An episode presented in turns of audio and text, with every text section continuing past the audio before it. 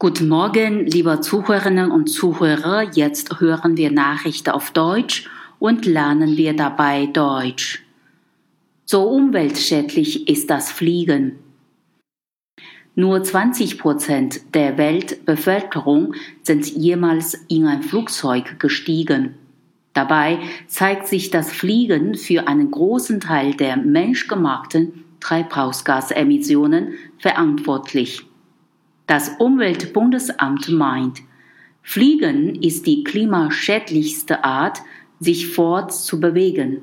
So verursacht ein 8000 Kilometer langer Flug einen Schadstoffausstoß von 5 Tonnen Kohlendioxid.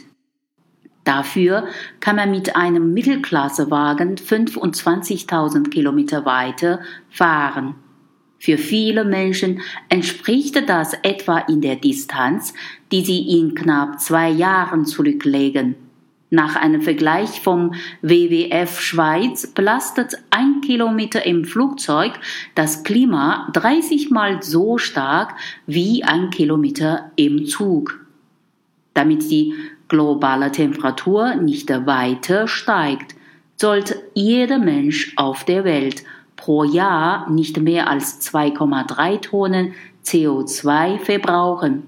Das langfristige Ziel des Umweltbundesamtes ist es, auf eine Tonne pro Bürger und pro Jahr zu kommen.